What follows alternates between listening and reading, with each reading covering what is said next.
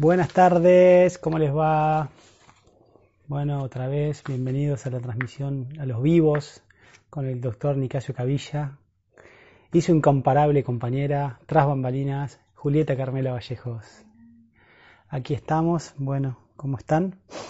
Eh, vamos entonces a empezar a ver, Julio, primero que diga un mensaje, un número entre el del 17 al entre el 17 al 150. Okay. ¿Sí? Del 17, un número, digan por favor. Saluda Elizabeth Añasco. Hola Elisa. Hola chicos, hola Elizabeth. Aguirrado se conectó. Hola, Cris. Daniel. Bueno, el primer mensaje que llegue, número del 17 al 150. Nati Testa. Hola Nati. Hola Cristina. ¿Cómo están? La temática de hoy es, eh, vamos a hablar de los diferentes tipos de pita, ¿sí? un tema muy importante. Hoy estuvimos haciendo gui en Sama, ya tenemos gui. Eh, para- A ver, ya vine el primer número, lo dijo Lorena Díaz, 50 dijo. Lorena Díaz, número 50. Y- Perfecto. Y después un segundo también, el que le sigue decimos. Sí, Y el que le sigue, Daniela Ceballos con el 75. Los anoto, pará. Bueno. 50 y 75. Bueno, vamos a empezar con 75, porque justo en el... No, porque 49, si justo 50 no está. Pero bueno, no, está bien. A ver, a la, a la que dijo 50, ¿49 o 51? ¿Quién dijo? Bueno, Lorena Díaz tiene que decirnos 49 o 50. O bueno, que elija otro. Sí, Lorena Díaz. Nati 40. Testa dijo 48. Epa. Daniela Ceballos dijo 75. Elizabeth Añasco 7. Luján 33. Hola, hola. Bueno, vamos entonces. Bueno, empecemos con el de Dani y después decimos. Empezamos con el de Dani, 75. Vamos a leer un cuento y después vemos si leemos el 49 o el 55, ¿sí? Ahí el número 75 vamos a leer un cuento que se llama Indigestión espiritual. ¿Sí? Vamos a comentar, vamos a comenzar este vivo con un cuento que se llama Indigestión espiritual, es el número 75. Este, este cuento es especialmente para quien eligió el número, ¿sí? Para Dani Ceballos, pero se hace extensible a toda la audiencia, ¿bien? Indigestión espiritual. Era un ser hambriento de enseñanzas, doctrinas, textos sagrados, conocimientos espirituales, claves iniciáticas y técnicas de autorrealización. Durante años se había dedicado sin cesar a absorber conocimientos espirituales, aunque no practicaba.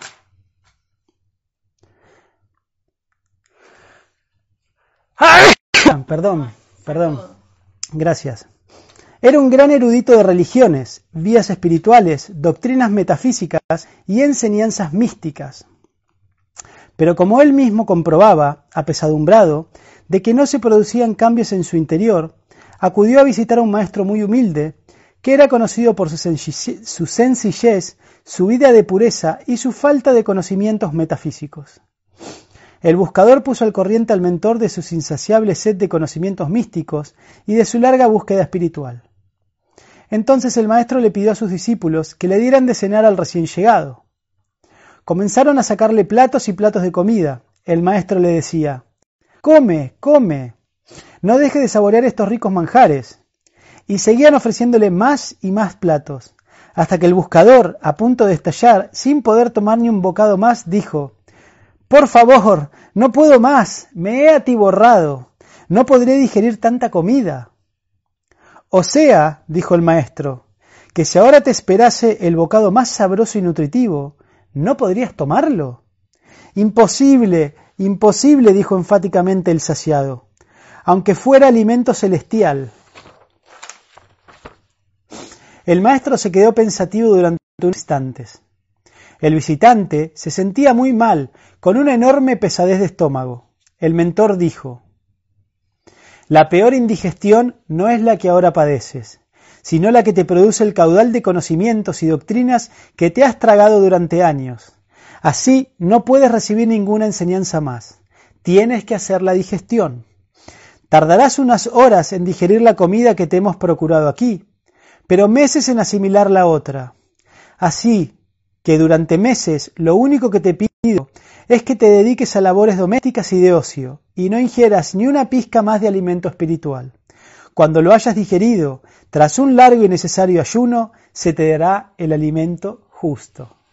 Bien, así que bueno, estos cuentos tienen una enseñanza que dice, el afán acumulativo de la mente es tal que incluso tiende a coleccionar doctrinas, enseñanzas espirituales y métodos de autorrealización, añadiendo así confusión a la confusión y llenando de más cachivaches el trastero de la mente. El trastero de la mente, dice aquí, ¿no? Entonces, bueno, muy lindo este cuento que elegiste, Dani, muchas gracias. Y después vamos a terminar con otro cuento, ¿no? Del primer eh, número que había salido, que era el 50 Vamos a ver si vamos a leer el 49 o el 51. ¿sí? El 49 se titula Los dos sadhus y el 51 se titula De esclavitud en esclavitud. Bien, así que vamos a ver qué, qué cuento vamos a elegir para el final. Bien, entonces el lunes estuvimos hablando de los subtipos de bata y hoy vamos a estar hablando de los subtipos de pita. Adivinen de qué tema vamos a hablar el lunes. Muy bien, acá Juli dice los subtipos de capa, exactamente. Entonces, bueno, muy interesante esto de los doyas.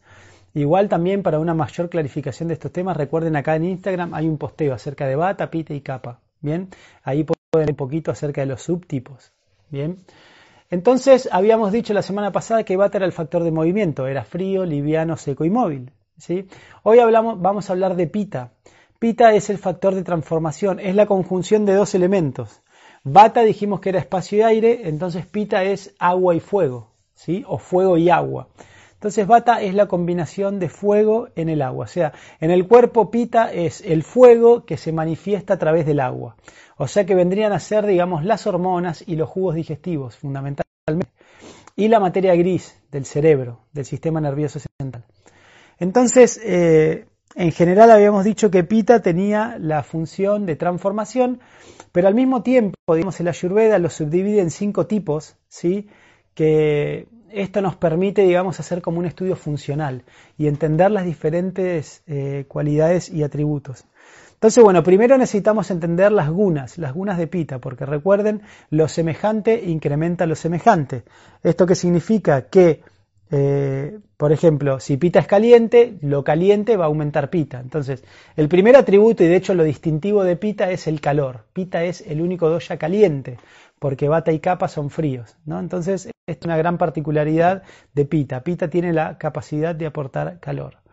El segundo atributo de pita, pita también es liviano, al igual que doya.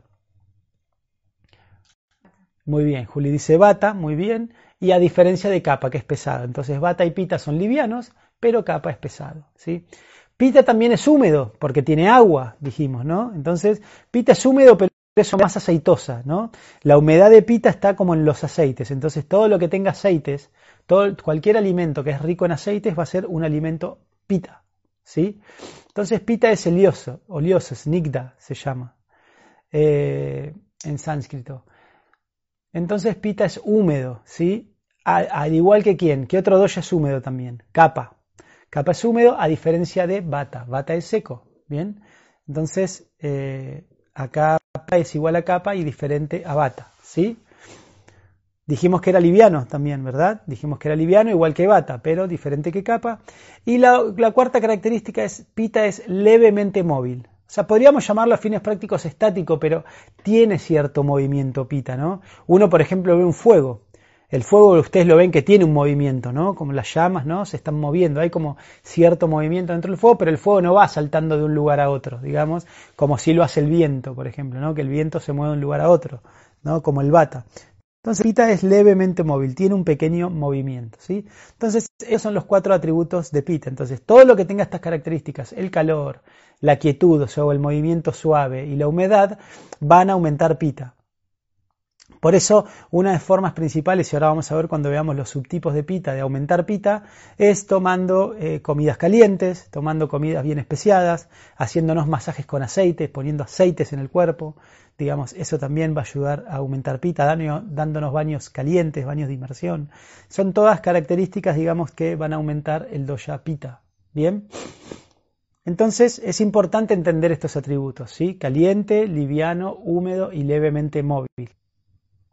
Entonces, como lo semejante incrementa lo semejante, las sustancias que tengan estos atributos van a aumentar pita y por el contrario, las sustancias que tengan el contrario lo van a disminuir a pita, ¿sí? Por ejemplo, el aloe vera. El aloe vera es una sustancia muy fría, tiene un viria frío. Entonces, el aloe vera que hace aumenta bata y capa porque son fríos, pero disminuye el doya pita. O sea que el aloe vera es buenísimo para las quemaduras, para las inflamaciones. De hecho, es como muy conocido, ¿no? Como ese adagio que dice más propiedades que el aloe vera. ¿Sí? Entonces, eh, tiene el aloe vera, entonces tiene muchas, muchas características. Eh, estas características que no son pita, definitivamente. Entonces, bueno, ¿cuáles alimentos son pita? ¿Qué alimentos tenemos en la lista pita? Dijimos que pita tiene funciones digestivas.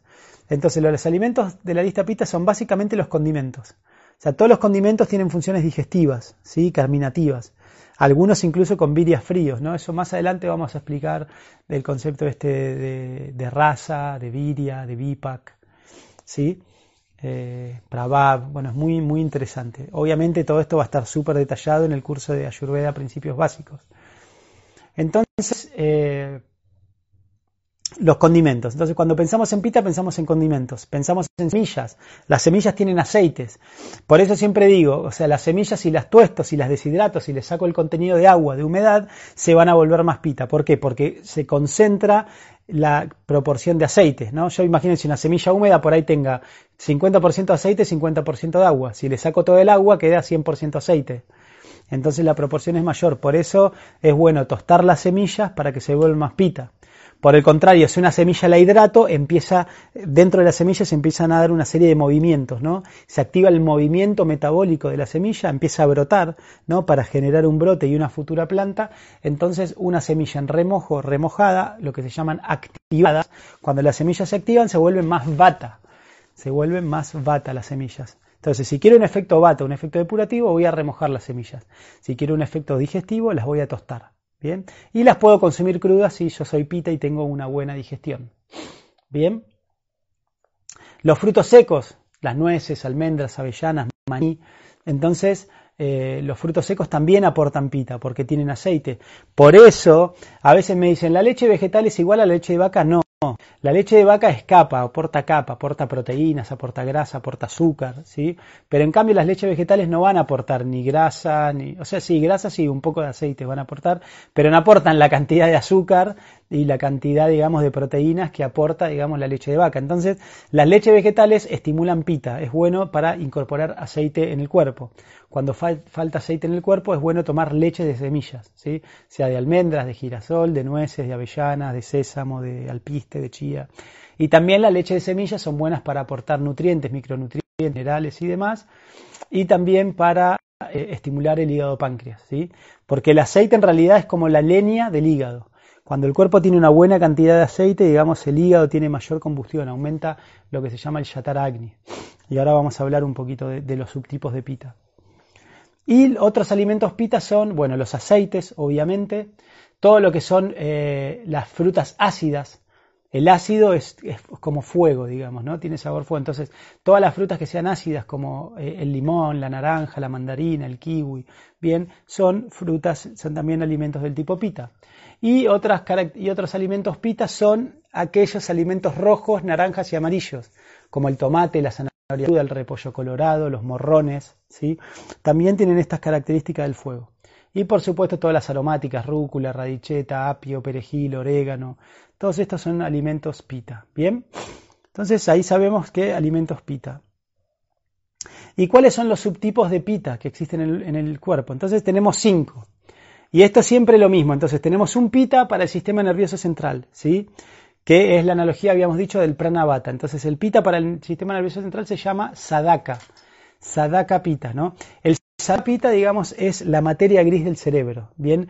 Es el pita, digamos, presente en el sistema nervioso central y el que permite, cuando el pranavata, digamos, trae los estímulos, el sadaka pita permite digerirlos y transformarlos, ¿no? Esto que no podía hacer, digamos, este aprendiz, ¿no? Que fue a ver al sabio y le dijo, no, no tienes más conocimiento, deja de pranavata, ¿no? De, de leer, de leer, de leer, de generar movimiento y empezá más bien a digerir, empezá más bien a digerir, digamos, los los conocimientos. Esta, esta, digestión y esta asimilación de conocimientos e interpretación e intelectualidad se debe al sadaka pita. Entonces, por eso cuando una persona vemos que una persona es muy inteligente, que eh, capta las cosas fáciles, las comprende y demás, ustedes tienen que pensar que esa persona probablemente sea pita, ¿bien? Porque tiene un buen pita, un buen sadaka pita que le permite eh, entender las lecciones. El siguiente pita se llama alochak. Alochak pita. Alochak tiene que ver con la visión, ¿sí? Alochana, lochana, ¿no? ¿Sí? Eh, lochana es, también eh, una forma de ojos, ¿sí? Lochan es como también significa ojos en sánscrito. Entonces, alochak pita es el pita de los ojos, el pita de la visión que está presente en la retina, ¿sí? Es lo que le da el color al iris, por ejemplo, ¿no? El pita que tenemos en el ojo eh, depende también de cuánto pita tenemos en el cuerpo, es el color de ojos que tenemos, ¿bien? Eh, y es el que permite la visión, ¿sí? Entonces, eh, como dijimos que pita es fuego, el fuego trae luz, tiene que ver con la visión y esto, o sea, la luz podemos percibir colores, ¿sí? El elemento fuego tiene que ver con la vista, ¿no? Por eso, en la vista, digamos, el alochak pita es el fuego que permite la luz y toda la luz captarla, la retina, digamos, transformarla bien y interpretar una imagen. ¿sí? Ustedes saben, ya la ciencia moderna sabe que, o sea, la retina se conecta con la zona occipital. En la zona occipital nosotros tenemos la región de la vista en el cerebro. Entonces acá vemos, eh, para la ayurveda sería una conexión de halo chakpita en los ojos, en la retina, lo que sería la retina, que capta ¿no? con los conos y bastones, con las células, todo el estímulo visual y lleva el estímulo al sistema nervioso central y lo conecta con halo chakpita y le dice, esto es una bella mujer que se llama Julieta. ¿No? Entonces ahí es lo que está viendo, digamos, el pita, ¿no? Está interpretando, ¿sí? Eh, entonces, este es el subtipo, el otro tipo de pita, alochak pita, ¿bien? El pita de la visión, nos permite eh, ver, observar diferentes colores y al mismo tiempo interpretarlo. Estoy viendo esto, estoy viendo aquello, ¿no? Poder entender lo que estamos viendo es una conjunción de estos dos pitas, son pitas, digamos, del sistema nervioso central. El tercer tipo de pita es el pachak, ¿no? Paka, paka significa pak, pak significa digestión, ¿sí? En sánscrito, ¿no? Paka. Eh, de hecho era raza paca, o sea, bueno, paca eso significa digestión, ¿bien? Entonces, el pachak, el pak, pak, chak, el pachak pita, digamos, es el pita digestivo, o sea, básicamente esto es el ácido clorhídrico, ¿bien?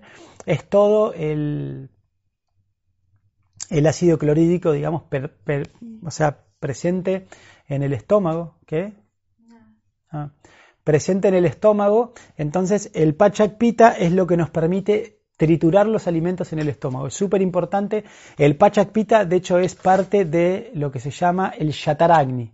El Ayurveda explica, el shataragni, el fuego digestivo, está compuesto por un bata, un pita y un kapha. ¿sí? Entonces, está compuesto por eh, el está compuesto por el Pachak Pita, ¿no? El Pachak Pita es el ácido clorhídrico y un poco el siguiente pita que es Ranjaka, que ahora vamos a hablar del siguiente pita. Un poquito Ranjaka Pita también, ¿no? Hay dos pitas involucrados en el Yataragni. Después tenemos el Sama, el, el Bien, el Sanamabata, que es el que mueve el estómago, genera el movimiento del estómago de amasado, ¿no? El pita mezcla el ácido. El ácido, el samana, digamos, genera el movimiento, samana bata, y después tenemos un tipo de capa que vamos a hablar el lunes que se llama cledaca capa. El cledaca capa es como un moco, es un moco y una recubierta que tiene el estómago que protege al epitelio del estómago del ácido tan abrasivo. Cuando este cledaca capa, cuando hay mucho calor en el estómago, ¿qué pasa? El ayuda explica, cuando hay mucho calor en el estómago, este cledaca se derrite, se deshace, entonces eh, el epitelio del estómago queda en contacto con el ácido. Y ahí es cuando se produce la gastritis o se empieza a producir una úlcera gástrica inclusive. Entonces el cledaca capa, el samana vayu y el pachak pita y en menor medida el ranchaka pita es, es, todo lo que forman el fuego digestivo, el shatara agni, ¿sí? Es vital para la digestión. Entonces, supongamos que el Pachak Pita eh, funciona bien, Por muchas personas cuando vienen la típica consulta, no, tengo gases, doctor, yo no puedo digerir bien, nosotros damos sustancias para fortalecer Pachak Pita. Y cuando las personas fortalecen este tipo de pita, dicen, doctor, magia, no tengo más las manos frías, antes las tenía heladas, las manos y los pies helados y ahora los tengo tibios. Y ahora no tengo más gases, me siento bien, me siento con más energía. Esto es porque estamos aumentando Pachak Pita. Entonces, el pita también no solamente digiere, sino que aumenta la asimilación de nutrientes. Entonces, la eficiencia nutricional es mejor. Bien. El siguiente pita es el Ranjaka pita. ¿sí? Entonces, el Ranjaka pita, digamos, es el que forma la bilis. El que forma la bilis está presente en el hígado. en realidad, en Ranjaka pita es un ciclo. El vaso rompe los glóbulos rojos. Los glóbulos rojos tienen adentro la hemoglobina. Entonces, la hemoglobina tiene el grupo hemo, ¿sí?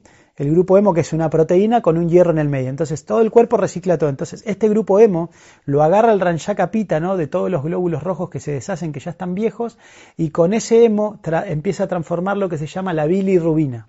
La bilirrubina son sales biliares, digamos, que tienen también un poco ahí eh, diferentes grasas y colesterol. Es como un efecto detergente, ¿no? Entonces, la bilirrubina está presente en las eh, sales biliares, las sales biliares, digamos, y la bilirrubina componen lo que se llamamos la bilis. Entonces la bilis es una mezcla de bilirrubina, sales biliares y demás, un líquido que tiene una función detergente, que se produce en el hígado, que es el ranchaka pita, ¿no? el que permite el reciclado de los glóbulos rojos y la producción de la bilis y se almacena en la vesícula biliar. Por eso las personas que no tienen vesícula biliar están produciendo bilis todo el tiempo. El hígado no descansa, está como activo. ¿Por qué? Porque no tiene la capacidad de almacenarlo. Entonces la vesícula biliar almacena esta bilis y cuando la comida sale del estómago y un estímulo y esta vesícula bien secreta toda la bilis, entonces la bilis y el jugo de páncreas, que serían los dos, el ranchakapita, ¿no? Eh, son los que siguen digiriendo la comida y ya la deshacen y transforman desde un puré que se llama quimo a un líquido que se llama kilo. ¿sí? Entonces, este pita, digamos, permite eh, deshacer la comida y el ranchakapita, entonces, eh, termina de digerir la comida. Y después tenemos un pita, el pita como más amplio de todos, que está en la piel, ¿sí? que es el branjaka pita, ¿no? Entonces, bueno, perdón, vuelvo antes. Este ranjaka pita es el que le da el color a las heces, a la materia fecal. El color de la materia fecal a veces más oscuro, más claro, depende de este branjaka pita, ¿sí?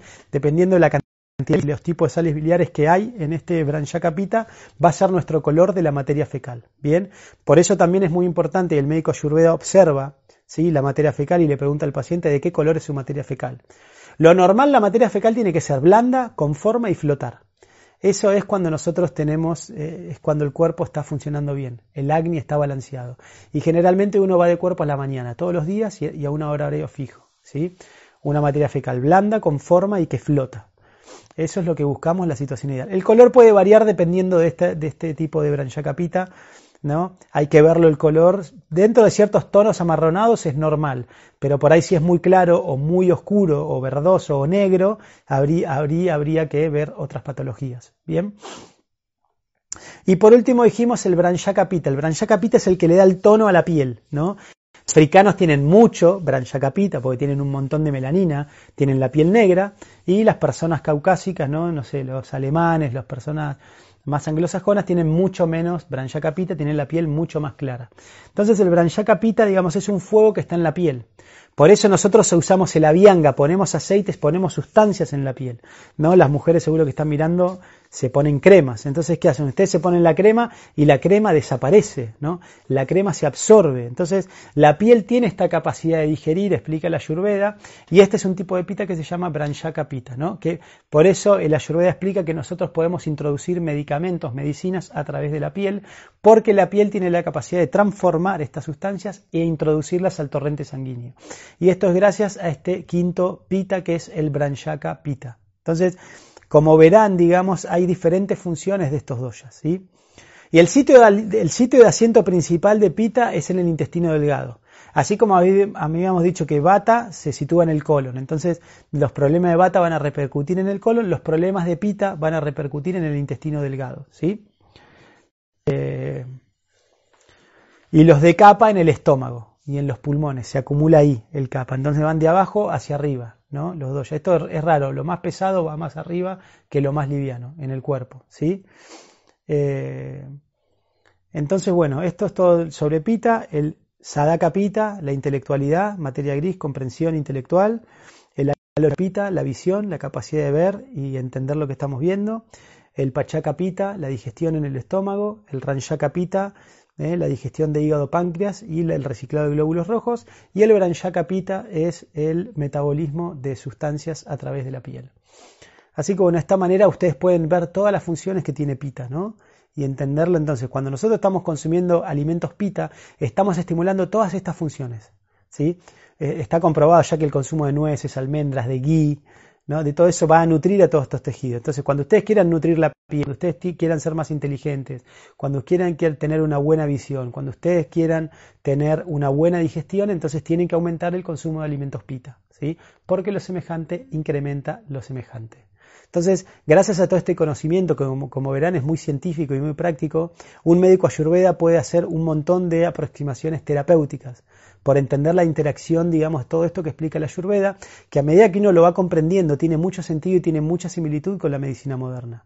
O sea que amplía eh, eh, eh, el, radio, digamos, de actuación de la medicina moderna. Expande el conocimiento, ¿no? Por ejemplo, en la medicina moderna, cuando una persona tiene indigestión, te dan trimebutina, colon irritable, ¿no? Te dan miopropan y nada más porque no, no, no, entienden este concepto del pachakpita, del ranchakapita, de, de las sustancias, del vidrio sustancias, el VIPA, cómo actúan las sustancias en el organismo. Entonces, por eso me gusta tanto y me atrapó tanto la ayurveda, porque te permite comprender los procesos fisiológicos, ¿bien? Y entender también los procesos eh, eh, fisiopatológicos, cómo se generan las enfermedades y hacer eh, intervenciones terapéuticas exitosas, ¿sí? Les quería preguntar antes de, de seguir, digamos, bueno, ¿cómo están? Y quería hacer una reflexión y hacerles una pregunta, si hoy vieron el cielo, si pudieron ver el horizonte, si pudieron ver pájaros, si pudieron ver animales silvestres, ¿sí? Porque hoy estaba pensando, digamos, cuando llegué a trabajar acá a casa, estuve caminando, estaba caminando un poquito y pasó una bandada de pájaros blancos muy hermosos, así que me dieron mucha paz, como una bandada como de 15, 20 pájaros así extremadamente blancos, así volando elegantemente, ¿no? Y sentí paz. Y después sentí, digamos, eh, me vino a la mente la meditación en el Virat Rupa, en la forma universal del Señor, ¿no? de los cúmulos de agua yo soy el océano, de las montañas yo soy los Himalayas, eh, de las estrellas en el, cielo yo soy el brillante sol, de las luminarias en el cielo yo soy la luna. Bien, y cómo uno puede, puede empezar a meditar en el Señor de esta forma panteísta, ¿no? En la forma universal y cómo esta meditación nos conecta con valores superiores. Entonces quería que me cuenten, digamos, a ver si esto tuvieron la posibilidad de ver el cielo, ver animales silvestres, ver la naturaleza, ver alguna hoja cayendo en el otoño, algún árbol, algo que les llamó la atención, algo que les trajo alegría al corazón hoy en la observación de la naturaleza. Bien, ahora vamos a empezar entonces a, responder preguntas y respuestas, algunas. Bien, y 10 minutos antes de las 7, que es cuando se nos va a terminar el, cuando se nos termina el vivo, de Instagram, vamos a leer el cuentito, ¿no? Cuentitos himalayos. Bien. ¿Ya tenemos el número? Sí, el 49 o el 51, Julio, ¿no? No contestaron eso. Bueno, vamos a leer los dos sadhus, listo, lo decidí yo. Vamos a leer el cuento de los dos sadhus al final. Mary Holly 123 pregunta, ¿la endometriosis se puede evitar para que no se vuelva a formar? Claro que sí, Mary Holly. La endometriosis es un exceso de capa, ¿sí? Es un exceso de tamas, es un exceso de capa y es un exceso de, de tamas. Bien, ahí los doyas también influyen los tres doyas, están viciados. Pero sí, este pita, es muy importante el pita para esto, Merijoli, hay que sacar la humedad del cuerpo. Bien, hay que sacar la humedad del cuerpo y hay que sacar el calor de la sangre. Entonces es muy bueno para esto incrementar muchos alimentos pita, ¿sí? aceite, semillas, frutos secos, especias, eh, baños de vapor, hacer suédana para que todo el calor salga del cuerpo, bien. Eventualmente puedes hacer frotaciones con paños helados en el bajo vientre, algún que otro enema, bien, y alimentos depurativos, jugos depurativos, y con esto tu endometriosis a tu taler, au revoir, nunca más. ¿Bien? ¿Te la que te contestaron así no, no quedas colgado? Sí, dale. Eh, Luján dice, sí, hermoso el día. Flor Gianfrini dice, hoy no salí, pero era un día hermoso. Eh, Gloria Reyes dice, hola Doc, mi jardín tiene muchas mariposas hermosas. Qué lindo. Valentina Galde, sí, medito caminando, conectando con la naturaleza. Luján de Quequel dice, yo miré mucho mi cielo, mi árbol pequeño lleno de limones. Ah, qué lindo, un limonero. uf, un limonero lleno de limones te da, te da vida, eh, realmente. Es una gran medicina el limón. Esther Alvarengo dice, atardecer hermoso. Atardecer hermoso, Estela. Dice, sí, vi el mar y fui a trabajar la huerta y me hizo feliz. Qué lindo. Luján dice, Oli hizo flores de azares. Flores de azares. Merijoli dice, hola Doc, sí, los pajaritos a la mañana y al atardecer fue algo que, me- que empecé a observar gracias a la cuarentena. Qué lindo, buenísimo. Mary Holly. Sandra Angélica dice, ayer vi una mariposa naranja sobrevolando mi balcón. Marta Corrado dice, hola Marta. Hola Doc, estoy ilumina estoy hoy está iluminado. Volviendo a casa con Andrés vimos un atardecer maravilloso, rojo, naranja y amarillo. Fue un momento sublime. Qué lindo. Qué lindo. Eh, Elizabeth Añasco, sí, hay un montón. ¿Querés que seguido? Ah, sí, vos con el micrófono, claro. No, no, no, no. Dejá tirar el micrófono, mi amor. Pero no sé si te escuchan bien. Hola Juli Nicasio. Ah, no, esto es una pregunta. Ahora después la anoto. Eh, bueno, Elizabeth, que mi jardín bello lo disfruto junto al sol y la luna. Lili de viaje dice, vi el cielo soleado en la mañana y gris después de las 3 de la tarde. Escuché cantar a los pájaros y animales con barbi... ¿Animales con barbijos? Vivo en Cava. Te quiero, doctor. Ah. animales con barbijo, claro. Natalia Rivero, bello día en Chávez, sol calentito, disfruté mucho poner manos en la huerta. Qué lindo. Miriam PF dice, sí, me encanta ver un rato el sol y puedo escuchar unos horneros a cantar en el techo de mi casa. Vicky Benítez dice, me gustó mucho una hiedra y desde ayer vengo observando la forma de las hojas, imitando un corazón. Desde ayer tengo una planta que mamá me regaló y se llama Cretona o Corazón de Cristo. Mirá, Ah, creo que esa es la que tenemos nosotros. La enredadera. Sí, puede ser. Silvia Lucífora dice, Silvia Lucífora dice, disfruto el horizonte y las bandas de pájaros en abundancia. Vivo en altura mirando las, las sierras. Alicia García dice, sí vi el mar. Bueno, los últimos dos, Sachi, Debbie, Haribol, hermoso el cielo de hoy y una cantidad de pájaros cantando. Amo el color del otoño de los árboles y pisar las hojas secas. Agradecida. Tato Altamiranda dice, la me, me inundo mucho la luminosidad del sol. En donde vivo, eso fue y es muy lindo. Muchas gracias. Bueno, qué bueno, cuántas reflexiones todos con la naturaleza, ¿bien? Es una muy linda meditación ahora en estos momentos difíciles de cuarentena. Es el, el primer paso, el primer paso en la comprensión del Señor, ¿no? El panteísmo, la forma universal, ver la creación en la naturaleza. Acá, o sea, tengo un libro, digamos, muy bueno de salud, que me gusta mucho este libro, ¿sí? Es de unos monjes rosarinos, ¿sí? Salud y curación por hierbas, ¿no? No se consigue, me, me- el original, esto es como una reliquia, ¿no? Eh, bueno, me robé ahí una fotocopia, sí, pero realmente lo fotocopié porque no se consigue, pero tiene, tiene,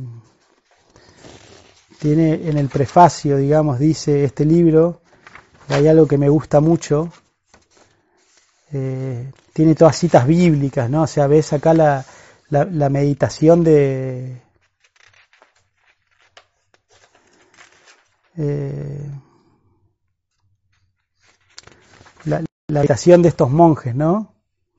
Entonces, le- les voy, a, les, les voy a leer algunas citas en grande que dice, de que la salud de casi todos los hombres está hoy ligada con cadenas, cubierta con piedras pesadas o en muchos casos llegó ya al resbaladizo borde de la tumba. Tales personas aguardan solamente el infeliz momento de su caída al sepulcro. Después dice, volved a la naturaleza, en la transgresión de las leyes de la naturaleza habla de la gran importancia y significado del método de curación por hierbas, ¿no? Y después dice que la mayoría de los hombres ni siquiera se da cuenta dónde se encuentra, de vivir en conformidad con las leyes de vida de esta propiedad alquilada, es decir, de acuerdo a los diez mandamientos de Dios y las leyes de la naturaleza. Muy bueno, ¿no? Básicamente este libro dice que dice este libro que lo que necesita el hombre es, digamos, la creación y al creador, ¿sí? Sus dos cosas. Y tiene, bueno, un montón de consejos, digamos, muchos consejos así, tipo reliquias, ¿no? De, curación natural, hablan del ayuno, o sea, es, es impresionante, digamos, eh, el conocimiento, ¿no? Después fíjense, o sea, todos dibujos a mano, ¿no? Del níspero, o sea, de todos, se ve ahí full y la foto. Eh, Sí, pero la ser práctico. todos dibujos, nogal, y hablan de todas las propiedades, o sea, No, ahí no. te, te dabas cuenta de la, la bondad, la bondad de estos monjes, ¿sí? Eh, dice, miren lo que dice acá, ¿no? Salud y curación por yerbas por Carlos Kossel. D- Dice, la naturaleza es muy rica en factores curativos, entre ellos desempeña un papel muy importante la curación mediante plantas y hierbas. Por eso cada persona debería enterarse de los remedios que le ofrece el sistema natural, ¿sí? Editorial de la Misión, La Verdad Presente, San Nicolás, Argentina, ¿no? Y bueno, son eso, de unos monjes ahí de Santa Fe o del norte de la provincia de Buenos Aires. Es de el año impresión terminada el 24 de octubre de 1957 en el taller gráfico en el, est- ah, en el establecimiento gráfico Romanos Hermanos San Juan 881 Rosario. O sea, es, es un libro del 57, ¿no? Pero es tan vigente como hoy, ¿eh? La verdad, increíble. Bueno, tenía acá, tenía acá antes esa otra pregunta de Marijoli 123. Eh, Que- ¿La tiroiditis es Sí, sí me preguntaba si la tiroiditis era reversible. Sí, la tiroiditis es reversible, por supuesto. Eh, todo lo que termina en itis, que es inflamación, es exceso de pita. Entonces, ahora que estamos hablando de exceso de pita, tenemos que disminuirlo. Bien, entonces, para disminuir la, la- para revertir la tiroiditis, tenemos mucha expresión, o sea, liberar la glándula tiroides. Es muy importante reflexionar y, y- y cantar, ¿no? Y empezar a decir lo que sentimos y bajar el calor, ¿sí? Sacar el calor sobre todo en la glándula. Con, bueno, bastantes cosas lo podemos hacer, pero sí es reversible, Marijoli. Después Laco Olivos pregunta, ¿es bueno consumir cloruro de magnesio? Sí, es bueno para ciertas cosas, los minerales, ¿no? Como el CDS, el dióxido de cloro, cloruro de magnesio. Todos estos minerales tienen, tienen efectos terapéuticos. Es bueno en ciertas circunstancias, ¿sí? Eh, a mí me gusta más usar plantas y hierbas y especias. No uso tanto estos minerales y demás. Pero no hay ningún problema. A veces sirve para estimular el samana vata. El cloruro de magnesio sí que puedes consumir. Y después, ¿cómo se puede obtener la vitamina D en invierno? Gracias. Lo más importante para la vitamina D son tres cosas. Primero, hacer un poco de actividad física, mover el cuerpo, ¿sí? Porque mover el cuerpo, digamos, limpia, hace transpirar y, y limpia los poros de la piel y aparte eh, estimula también el metabolismo, ¿sí? Eh, después tener los intestinos bien limpios, ¿sí? Porque la vitamina D eh, también tiene un metabolismo en el, en el intestino, hidratarse bien, porque también hay un metabolismo renal de la vitamina D, entonces que los riñones estén funcionando bien, y después tomar un poquito de sol. En invierno, imagínense, hoy con otoño tuvimos un día soleado espectacular. No es que necesitas el calor, necesitas la luz del sol, digamos, para necesitas la luz del sol para obtener vitamina D, pero también tener los intestinos limpios y los riñones funcionando bien para tener una buena, actividad, eh, una buena cantidad de vitamina D. Por eso caminar al sol es perfecto, caminar, o sea, hacer un poco de actividad física mientras tomas un poco de sol eh, y tener los intestinos bien limpios, ¿sí? Frutas a la mañana, ensaladas al mediodía. Eh, tengo una pregunta de Luján que dice, Nicasio, me siento flojita, ¿será este cambio de hábitos en alimentación? ¿Qué hago? Sí, puede ser, puede ser este cambio de hábitos en la alimentación, Luján, puede ser que no estés asimilando bien los nutrientes y empecé a incorporar más alimentos capa, mayor cantidad de capas, cereales, legumbres, más proporción, por ahí estás comiendo demasiado bata. Cuando una persona se entusiasma y quiere depurar el bata, o sea, te limpia pero te debilita, digamos, el bata no tiene sustancia. Entonces por ahí baja un poco el bata, los alimentos bata y empezá a aumentar los alimentos capa, un poco más la proporción. Bien, Marianela pregunta, ¿qué habías recomendado para manos y pies fríos? Lo que se para manos y pies fríos es desinflamar los intestinos, estimular la digestión, estimular el pachak y el ranchaka pita. Eso, eso hace. la- las manos frías vienen por fiebre intestinal, porque hay calor en los intestinos. Entonces, eso, hay que trabajar con eso. Bien. Barrio Nuevo 2008 dice, ¿cuándo el curso? No sé cuál, creo que... ¿qué es el curso, eh, el curso ya lanzamos, ya tenemos dos cursos en el aire, online, en la web, que se pueden sumar en cualquier momento, que es el de desayunos y almuerzos saludables. Uno, el curso online de Ayurveda, desayunos saludables, otro curso online de Ayurveda, almuerzos saludables. Y estamos preparando, ya este fin de semana voy a trabajar en la temática de todos los cursos y vamos a lanzar eh, para mm, principios de agosto, el curso de Ayurveda, Principios Fundamentales y eh, Alimentación Consciente. Ahora en, julio vamos a lanzar tipo unos talleres cortos, o sea, cursos cortos que van a ser el de yoga y ayurveda, que es ayurveda aplicado a los profesores de yoga, eh, un curso de jugos naturales, un curso de ayunos y un curso de infusiones. Eso lo vamos a hacer en julio, que son cortitos. En agosto vienen estos de eh, alimentación consciente y ayurveda principios básicos o ayurveda principios fundamentales, ¿no? Ayurveda principios fundamentales y para septiembre el de técnicas terapéuticas ayurvedas. Pero ahora, eh, durante el fin de semana, vamos a lanzar, digamos, el temario, promocionar ahí en las redes todo para que ustedes vean y ya puedan empezar a anotarse. Así que se viene la escuela, la escuela virtual Sama, Espacio Equilibrio. Y pronto habrá más novedades. Estamos muy felices acá con Juli, muy creativos, digamos, y muy entusiastas para hacer cosas, digamos, para todos ustedes, para que la Ayurveda sea popular, popular para todo el mundo, popu. Mary Holly 123 dice, una pregunta, ¿por qué las mujeres antes de los ciclos nos dan ganas de comer dulces o hidratos? Muy buena, Mary Holly, hoy está copó, Mary Holly tiene el monopolio de las preguntas. Eh, está buena la pregunta, está conectada Mary Holly, porque la menstruación es un exceso de apanabata. ¿Se acuerdan cuando dijimos que la panabata era la que sacaba las cosas del cuerpo? Entonces, naturalmente, previo, tu acné te está pidiendo más capa como durante el ciclo menstrual es, un, es, una, es una época donde en la mujer el vata está exacerbado, ¿sí? naturalmente el cuerpo quiere aumentar el capa previamente para tener reserva para sobrellevar ese vata. Entonces no hay nada más capa que el sabor dulce. El sabor dulce tiene un efecto capa muy importante. Es dulce y relaja la mente. O sea que el dulce te da un efecto capa y, y también relaja el pranavata. O sea, relaja el pranavata y el apanavata. O sea, los dos. Entonces es como una, un equilibrio previo. Y está, Merijoli, estás conectada. Bien. May Ferrante dice, para una diverticulosis aguda, ¿qué recomendás? Para una diverticulosis aguda, dieta líquida, todos jugos de frutas y verduras líquidos sin pulpa. Juguera y meterle jugo de zanahoria, manzana verde y perejil, por ejemplo, tomar dos litros durante el día, o leche de, eh, no sé, jugo de kiwi, naranja y radicheta también, o una leche de almendras, digamos con un poquito de semillas de anís y naranja, también puede ser, eh, pero hacer una dieta líquida y puré.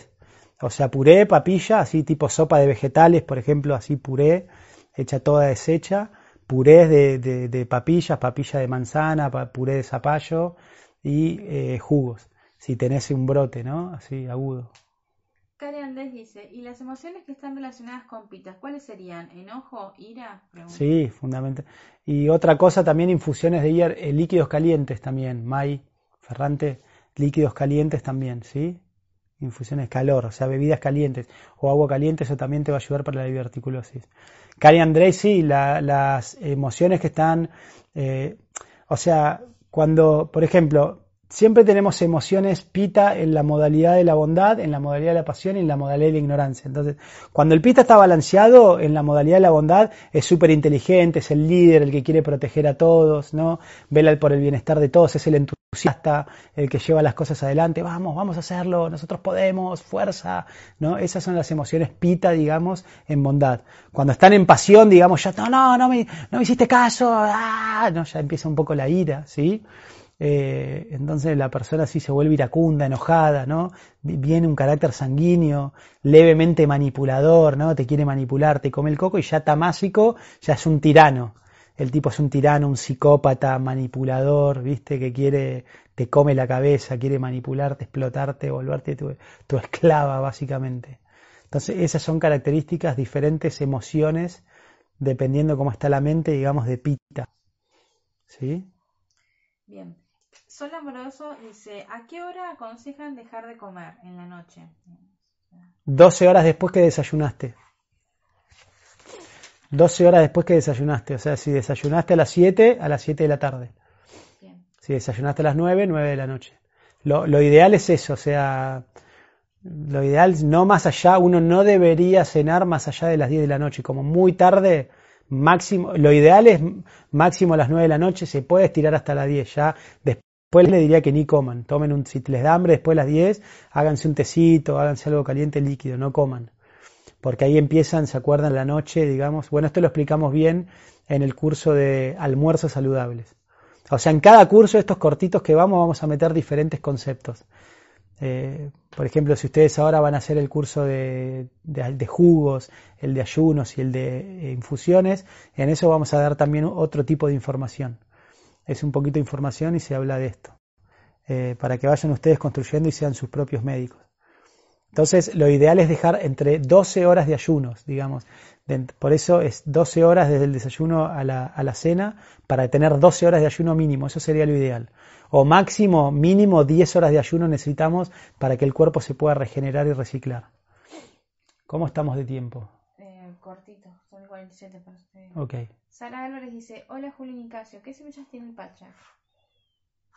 Ah, el Pachak, yo llamo Pachak, eh, el Pachak lo bauticé a esta mezcla digestiva, tiene semillas de hinojo, partes iguales de semillas de hinojo, semillas de coriandro, semillas de anís y semillas de comino.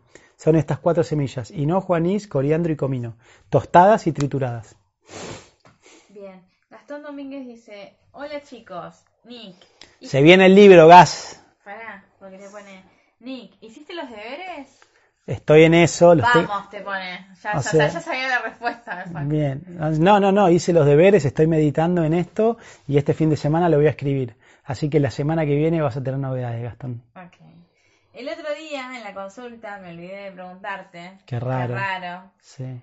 Eh, ¿Qué usar para la, para la cera en los oídos? Gracias, abrazo. ¿Qué usar para la cera en los oídos? Bien. Sí. Sí, lo mejor es, bueno, lo ideal es aceite de sésamo. Pero como no tenemos, acá es, es, re loco, acá es más barato conseguir ghee que aceite de sésamo.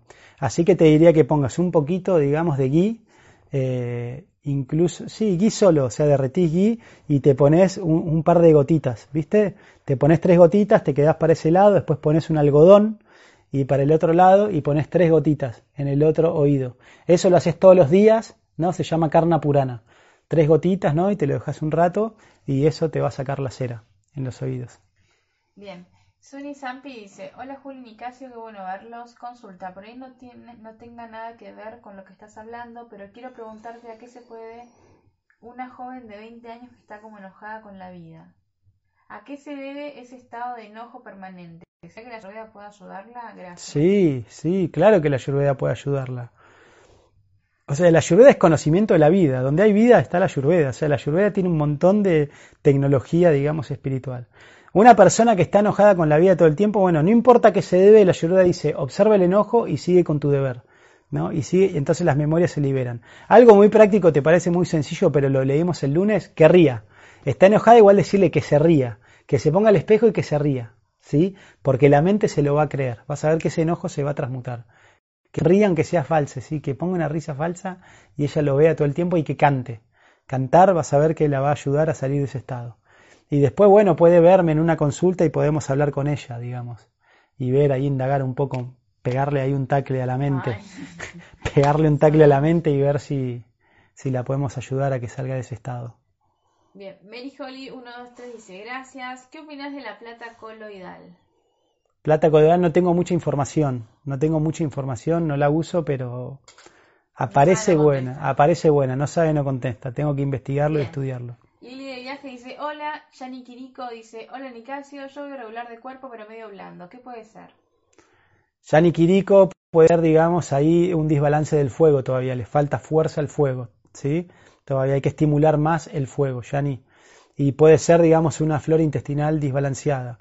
Dos veces yogur por semana, medio vaso de yogur con agua, con pimienta y cúrcuma dos veces por semana. ¿sí? Probá eso durante un mes y a ver si mejora el tránsito intestinal, porque puede ser una alteración de la flora intestinal también, o una alteración del fuego digestivo. Anto dice, ¿cómo calmar las hemorroides? ¿Cómo calmar las hemorroides? Bajando, digamos, los picantes, obviamente todo eso, frutas a la mañana, ensaladas al mediodía. Y lo que funciona espectacular con hemorroides es supositorios de aloe vera y cúrcuma. Pones cúrcuma en un bolsito y le vas tirando gel de aloe vera y armás una pasta y haces choricitos del grosor de una virome y los cortás así de 5 centímetros y los pones en el freezer. Y después que vas de cuerpo, digamos, te higienizás bien, relajás el esfínter, te pones el supositorio, contraes y con el calor se derrite. Eso en cuatro días que lo hiciste, chavo hemorroides. Incluso hasta la fisura anal también. tiene excelentes resultados. ¿Sí? Bien. Natalia Rivero dice, yo y Ayurveda, sí, gracias. Mónica Redondo dice, buenísimo. Vicky Benítez, Nicasio, cuando termino de almorzar y cenar tengo necesidad de comer almendras y pasas. También lo como mucho en el desayuno. Y Sí, muy bueno. mucho, ¿no? No, no, es un buen postre, está bien, está bien. Bien. Eh, Natalia Rivero dice, gracias por tanto. Sony Zampi dice, qué bueno, yo voy a Ayurveda. Le gustó el yo voy a Ayurveda. Sachi Devi dice, me anoto en todos los cursos. Fabiana Vamos, Sachi. dice, me encanta. Alicia García dice, para mujeres ja- jaqueco- jaquecosas, migrañosas, previo a la menstruación. Algo, supongo que... Jaquecosas, migrañosas. Como muchas jaquecas, supongo, antes de la menstruación. Sí. No, lo de jengibre en polvo y aumentar el capa, ¿no? El consejo de Mary Holly, algo dulce. Esto que decían, dátiles con almendras, dátiles con nueces. Mucho eso, muchos frutos secos con dulce, fruta desecada y fruta seca. Esa combinación es un buen pita capa, digamos, que te puede ayudar y la pasta de jengibre con agua. Bien, Lazos en Armonía dice... ¿Qué hora "Hola". es? Interrumpas. Perdón. 18.52. Eh, Lazos en Armonía dice, hola, repitan lo de los cursos, me interesa por favor, muchas gracias, recién, recién me conecto. Bien, rápido que no hay mucho tiempo, los cursos es, ya están disponibles para que te anotes cursos de desayuno saludable y de almuerzo saludable. Ahora en julio vamos a lanzar el, el curso de yoga y ayurveda, un curso de ayunos, un curso de jugos naturales y de infusiones. En agosto el curso de Ayurveda Principios Básicos, que ya es un nivel más teórico, el de Alimentación Consciente, que también es un poco más profundo, y en septiembre el curso de Técnicas Terapéuticas Ayurvedas. Ahora este fin de semana vamos a preparar toda la información, estén atentos en las redes, que lo vamos a publicar para que se puedan ir anotando. ¿sí? El temario, voy a hacer todo el temario, como todo el índice de los cursos. ¿sí? Así que ya voy a poner fecha para eh, enfocar y, y sacarlo, porque hay muchas novedades que ya les vamos a ir contando. Estamos, esta cuarentena nos estimuló mucho. ¿Sí? te- decí que pueden o sea, ver la información y anotarse a los cursos de almuerzo y desayuno en el link de la bio de Instagram. Ah, en el link de la bio de Instagram, ahí me dice, en el link de la bio de Instagram, ahí y ahí se pueden anotar. ¿Bien? Bien, Bueno. eh, las últimas. Miriam dice, los paños fríos bajo el abdomen, ¿cuántas veces al día? Una vez por día, suficiente. Bien, eh, recomiendo la masala de picante de llama, riquísima. Gastón dice, gracias, cuando tengas algo escrito mandame. Eh, Betina dice, yo ya llover genialidad. Tere Natalini, hola, perdón, que a veces me conecto, los escucho después. Son unos grosos. Ay, qué lindo. Gracias. Eh, lazos armonía, bien, porque yo, yo ya hice de jugos y alimentación. Ah, no sé quién es entonces, ya hizo los cursos. Buenísimo. Bueno, voy a hacer el de principios fundamentales o el de desayuno y almuerzo. Sí, ahí va a estar la info en la bio, vamos a poner la info para que ustedes lo vean y los que... O sea, la idea de estos cursos es como uno dice, el conocimiento no es mío, yo lo soy un mensajero. Entonces, la idea de los cursos, no quiero leer el cuento, no me quiero extender mucho, pero yo dar un puntapié y dar este conocimiento, ustedes lo empiecen a expandir, ustedes estudiando entre ustedes y empiecen a mejorar, ¿bien? O sea, aprendizaje colaborativo. Ya el curso de desayunos saludables, por ejemplo, hay como 80 personas en un grupo que ya intercambian recetas, hablan entre ellos. Yo hace como tres semanas, digamos, que no entro ahí, de este fin de semana voy a, voy a, o sea, que no grabo las, la- las respuestas, digamos, pero estoy viendo que ya veo que se pasan recetas, cuando entro una le contesta al otro, me da alegría eso, ver cómo, digamos, ya entre ustedes los alumnos se contestan unos a otros, ¿sí?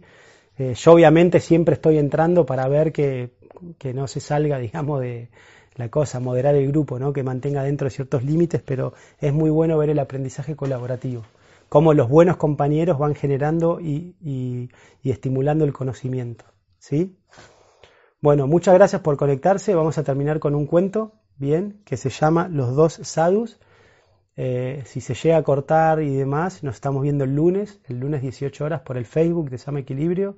Estén atentos, en las redes vamos a compartir todo, así que estén atentos que ahí vamos a estar poniendo toda la información.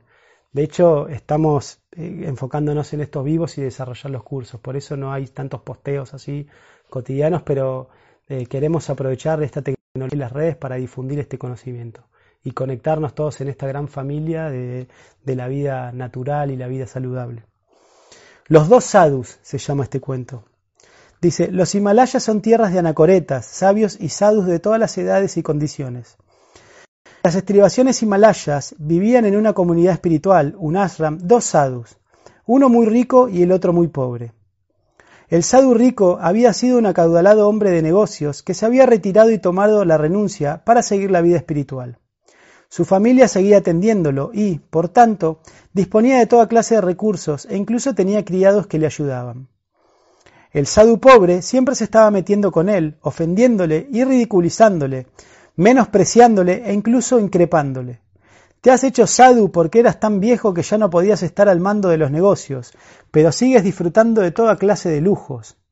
Vaya sadhu, lleno de lujos mundanos, que sigue llevando una vida fácil y confortable.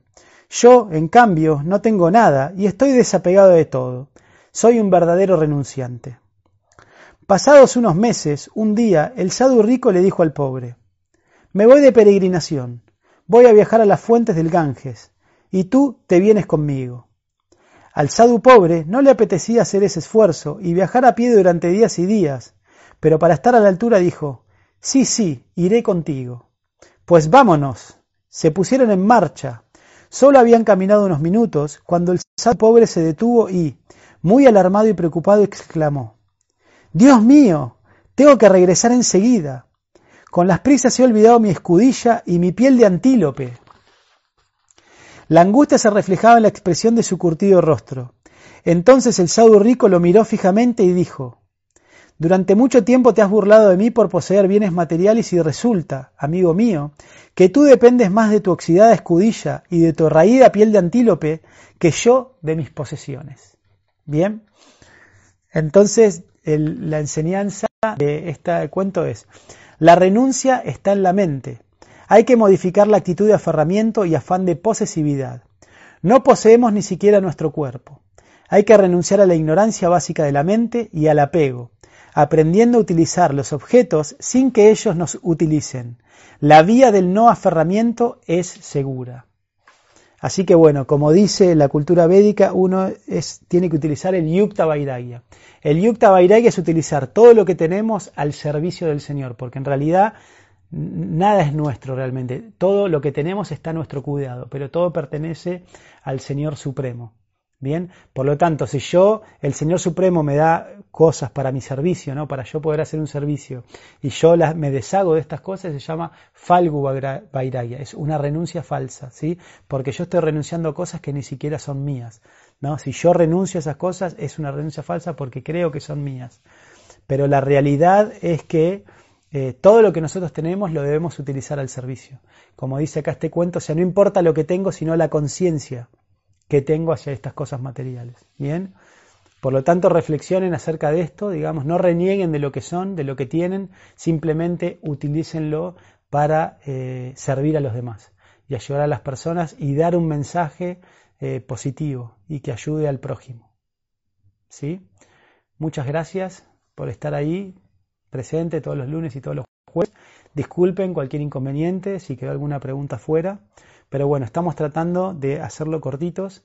Eh, estuve leyendo que es más difícil, digamos, hablar en tiempos cortos porque requiere como más preparación. Así que bueno, es un ejercicio que estoy haciendo. Tratar de empezar a respetar tiempos es algo que tengo que aprender. Eh, así que bueno, gracias por su tolerancia y por su paciencia. Que tengan todo buen fin de semana y nos vemos el lunes por el Facebook.